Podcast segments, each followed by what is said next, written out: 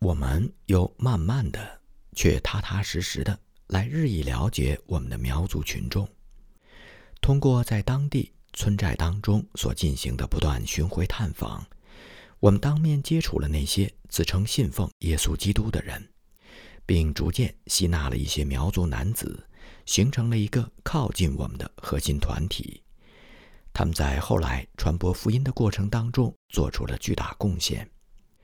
我们对这些人当中的大多数都非常熟悉，而对他们越是了解，就越发的喜欢他们。也就越发的感谢上帝，把他们带到我们的身边。随着几个月的时间过去，我们感觉到日益临近一种时机，也就是应该怀着喜乐的心和责任感，在苗族部落当中组建一个教会。然而，在这件事情上，我们却遇到了特别大的困难，一个孕育着巨大成功的困难。首先，表白信仰耶稣的人是那么多。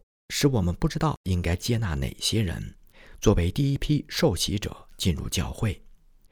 如果我们想制造轰动性的场面，完全可以敞开受洗之门，可能在一天之内就为多达三千人施洗。但实际上，我们避免了盲目追求受洗人数庞大的想法，而是注重未来教会立足于循序渐进、实实在在的发展。无论如何，都不能贸然走到圣灵前面去。显而易见，这些苗族百姓生活在与世隔绝的环境当中，对于突然临到的属灵大复兴毫无经验，可以说简直就是一无所知。这个时候，就难免会发生一些让我们感到相当麻烦和担忧的事。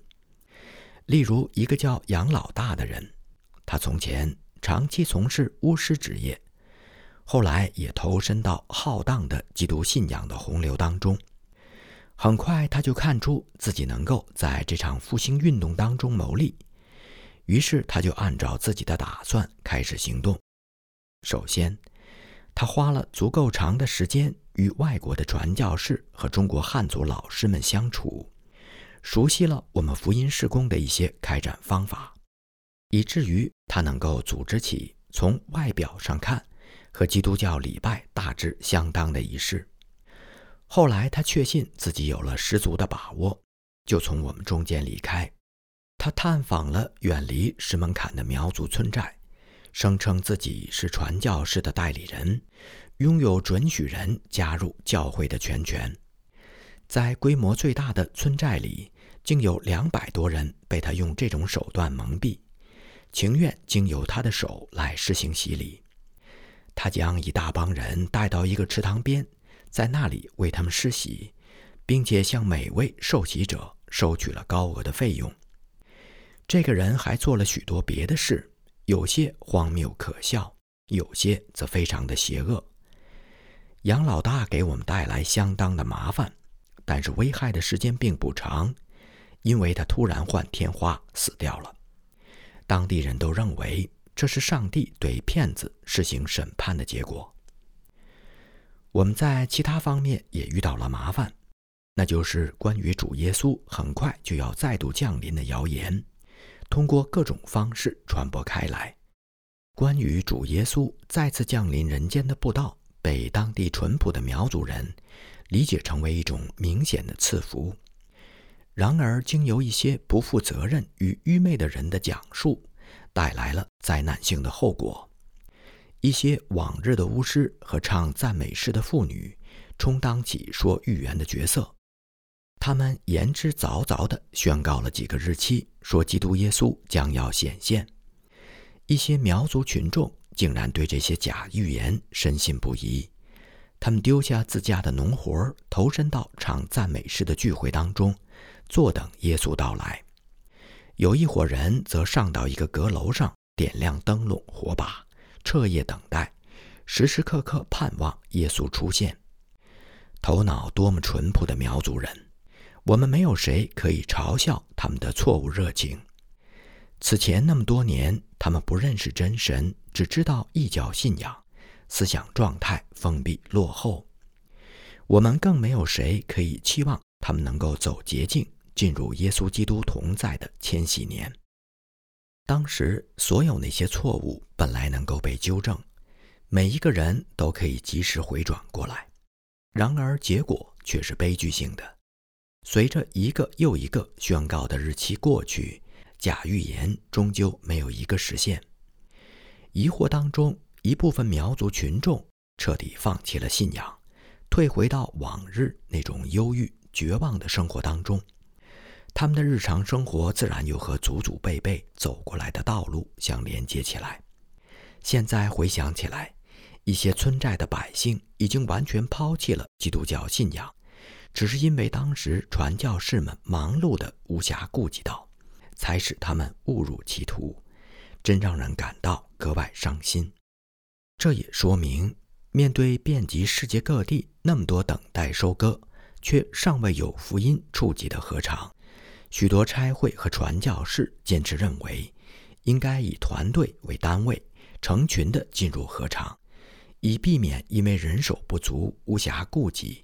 导致一端趁机而起，尤其是在时机不成熟以及会遇到明显阻碍的时候。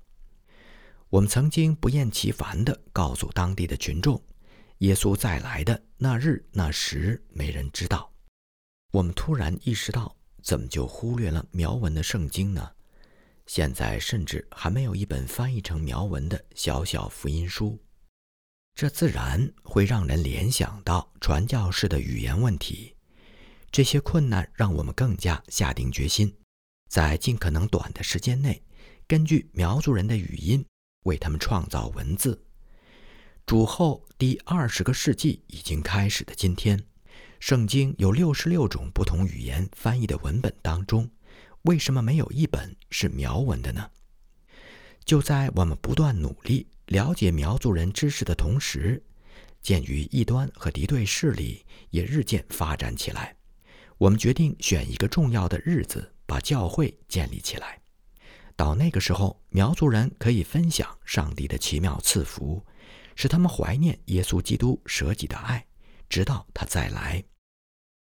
对于加入教会意味着什么，人们无疑是感到非常困惑的。他们从来没有走过这条路。但为了基督的缘故，他们甘愿做任何事，只要传教士在前面引导他们，他们会毫无疑问地跟随。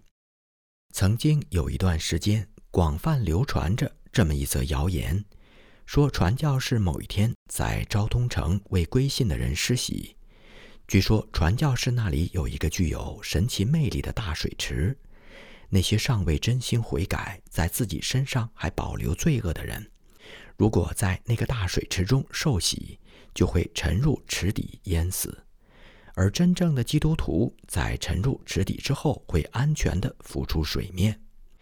我确实不知道是谁在传播这种谣言，但它真的在一些地方成为热谈。结果就是，有几位苗族老者长途跋涉来到昭通城里。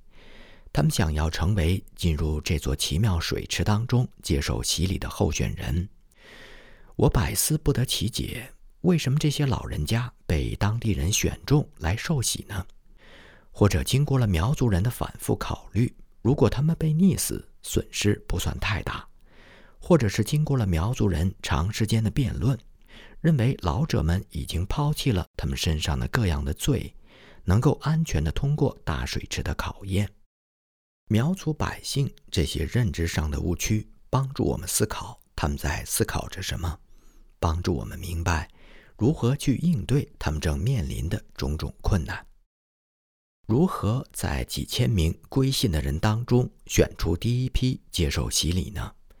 我们按照下面的方式开始筛选。我请求我的汉族同工李斯提凡先生进行整个工作的第一步初选。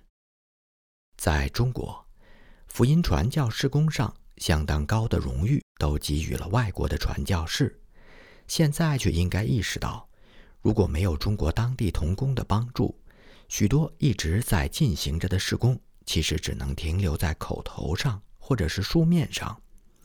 在苗族福音运动到来的初期，我还没有一位固定的英国童工作为帮手，当时多亏了一些中国汉族基督徒，他们卓有成效的协助。如果没有他们，我真不知道该怎么办。他们有时会出些差错，他们的看法也经常带有很大的局限性。然而，他们的确应当受到我们深深的感谢。英国故乡的朋友们应当意识到，中国汉族的弟兄们是配受神的荣耀和我们热爱的人。凡是作为接受洗礼的候选人，首先要经过李斯提凡先生的确认。他们是否是真心接受了耶稣，然后来到我这里，再接受一个严格的测验。李先生和我都认为这些候选人是杰出的，一共选出了十一位上了年纪的人，九位男子，两位妇女。我们决定让这十一个人加入到我们当中，在讨论所有其他受洗候选人的时候，先要征求他们的意见。那些能够通过三次测验的人，才可以准备接受洗礼。当成立教会这个重大的日子临近的时候，整个石门坎地区都呈现出一派欢喜兴奋。我们选定的日期是一九零五年十一月五号，星期天。每个人的心都向往着这一天。除了成立教会之外，我们还要举行一场收获感恩日的礼拜。我们期待着有众多的群众前来，并盼望有一个好天气。但是星期五整夜都在下雨，星期六又在下雨，到星期天的早晨竟然变成了雨雪交加，道路变得可怕的泥泞，走上一小段路都很难不滑倒。在这样恶劣的天气当中，有些人抵达石门坎需要走三天三夜。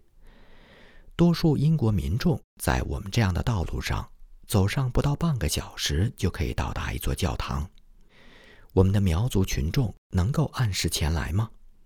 这将意味着每个人都浑身湿透，多次跌入泥浆当中，甚至要冒险趟过涨水的激流。当星期六夜幕降临的时候，我们终于知道我们的群众没有被雨雪交加和泥泞的山路所难倒。因为他们已经成群结队的到来，妇女和姑娘们的裙子非常潮湿，并沾满了污泥，显示出他们行路的艰难。后来，张道惠先生和我一起待了一阵子，我们是在等候已经答应前来帮助众多苗族妇女的埃瑟尔·斯奎尔小姐。她乘坐的轿子没能走完全程。轿夫让她在一座路旁的小茅屋旁边下了轿子。我们派出一队手拿火把的学生去接他。天黑之后，他们一行人才到来。在徒步翻越一座靠近石门坎的险峻山岭之后，斯奎尔小姐已经是筋疲力竭。星期六抵达石门坎的部分群众，当天晚上就在没有被褥和炉火的漫漫寒夜当中歇息了。星期天的各项礼拜活动是以祷告会开始，这个步骤使我们感觉责任重大。我们求上帝净化我们的心灵，使我们能够顺利进行接下来的各项活动。用过早餐之后，我们来到下面的小教堂，发现已经聚拢了两千多人，从东到西，从北到南，各个村寨当中的人们都来了。都在急切地盼望，在最近学习到的、获得永生的真理的基础上，在新生活当中再迈出一大步。那场面真是棒极了！弄脏的衣服已经被换过，或者用干净的外衣覆盖起来。差不多每个人都带着小心包裹着的干净衣服。女子们的衣着十分整洁。所有的姑娘把头发梳成苗族女性非常漂亮的发饰，比我在中国所见到过的其他同龄女子更为美丽。根据我们的安排，只有那些被记下名字、接受洗礼的人，才准许进入上午举行礼拜仪式的小教堂，而众多的其他人则待在教堂的外面或附近的房屋当中。接下来将要发生什么呢？真是让人激动万分，那是摆在所有苗族人面前的一条崭新的人生之路。经过了多年的等待之后，传教士们终于迎来了超过他们所求所想，然而就发生在眼前的这场属灵大复兴。根据我们的经验，在以往的岁月当中，只要有六个或十个中国人一次性的加入教会，我们就会高兴地跳起脚来。而现在，我们的小教堂则挤满了准备受洗的苗族群众，有成年男子、妇女和青年，都在期待与渴望自己不要被否决掉。然而这一刻，我们却犹豫着。我清楚地记得自己是那么的紧张，只是要极力把持住自己那起伏不平、难以控制的感情。当时我真想坐下来大哭一场。丰收的喜悦是如此之大，简直令我难以自已。我想到了英国家乡的朋友们，这些年来对传教团工作都怀有高度的期望，不知道他们看见眼前的场景会说什么。我还想到那些对开展中国少数民族施工持怀疑态度的人，以及那些劝告我们需要耐心等候神，缓慢推进施工的人。然后，我看到面前的人山人海，那么多双眼睛闪烁着友爱的光。十一位老人面对讲台而坐，我们再次对他们挨个提问。再往下，决定性的时刻终于来临。我又看了看两位同我站在一起的传教士，他们热情地筹备了全部的事宜。我对他们说：“开始吗？”他们两个人回答说：“好的。”至此，已经不再有多余的犹豫。我们确信主耶稣正亲自和我们一起负责着整个礼拜仪式。老者当中第一位是名叫王道元的男子，他带着自己的小儿子，十一位老人加上这个小男孩，共十二个人。他们全部起立。两位年长的女性都是山中妇女健壮的样子，高大，身板像条直线。随时准备帮助别人。洗礼的时候，我们使用的洗礼盆还有一个故事。若干年以前，有一位非常仁慈的女教友贝斯女教士，她是圣经基督教派一位老传教士的女儿。后来，她去了南澳大利亚，对中国西部的传教产生了浓厚的兴趣。她给一些生活在澳大利亚阿德雷德的中国人介绍了我们的传教士工。使那些中国人对我们在他们同胞当中的施工产生了兴趣。后来，他们有机会为我们举行了一次圣餐礼，并赠送给我们一个非常漂亮的金属制洗礼盆。我们在中国一直使用这个洗礼盆为数百位中国人施洗，于是这个洗礼盆成为连接海外华人与本土中国人的一个属灵祝福纽带。十一位老者一个接一个的被接受加入教会，随后我们让他们上台和我们一起就座。接下来，每一组受洗候选人每一个人都要先征得他们的同意。如果他们对某个人表示反对，我们就要将这个人的洗礼延期，下一次再考虑。我们将准备受洗的人分为每十个人一组，例如分为。十个享受补助的学生，十位妇女，十位男子，十个姑娘等等，在整个上午进行的洗礼仪式当中，我们为一百零二个人施洗。施洗之前，面对我们的提问，有些男孩子的回答非常坦率，他们抓住了问题的实质，他们的面孔显露出喜悦与自然的笑容，看着让人惊奇。你不能不喜欢他们。至于姑娘们，他们的回答背后没有丝毫的隐藏，而来自孟基勒和某大陆的青年妇女们，他们的回答则特别的欢快活泼。如果想要问一些大家答不上来的问题，倒是特别容易。例如，他们对大卫或以赛亚、但以理或何西阿这些人物均一无所知，他们的日常话语和圣经没什么联系。他们真的能接受洗礼吗？然而，如果您问到他们个人和耶稣基督的关系这类问题的时候，他们的回答就是毫不犹豫。这个时候，他们会一致的、诚挚而自信的宣称：“基督为了拯救我而死。”是啊，谁又能拒绝他们进入基督的教会呢？洗礼礼拜结束之后，开始接受收获感恩日的礼物。六七个苗族男子用了一个多小时的时间，才把它们收集整理好。各种谷物赠品储藏在几个容量巨大的竹篮子里，其中有一个大到我的四个男孩和我妻子，连我在内一起坐在篮中，也不会被过路人发现。我们这时感到特别疲乏，饥肠辘辘。于是上到五磅小屋吃了一些东西，很快我们就返回来。接下来举行长达四个小时的礼拜仪式。首先是妇女和姑娘们挤满了小教堂，他们离开之后，男子们进来，大约有七百名男子。他们当中有二十四个人上午在礼拜当中受了洗。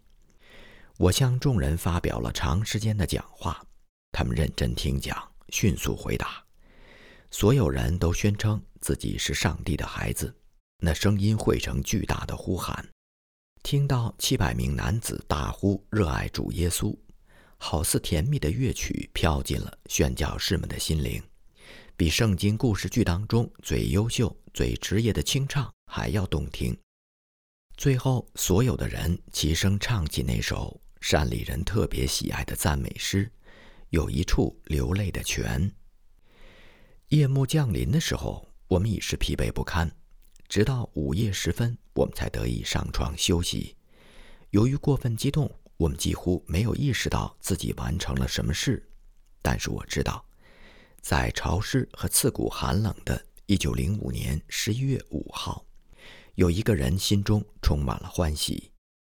我不是指那位等待这一天已经等待了十八年的传教士，我也不是指那些已经和几个世纪黑暗压抑的异教教义相决裂的苗族归信者们。我说的是主耶稣，他从来不会因为迷途者众多而感到厌倦。那天他确实欢乐无比，我们再三感受到他强烈的同在。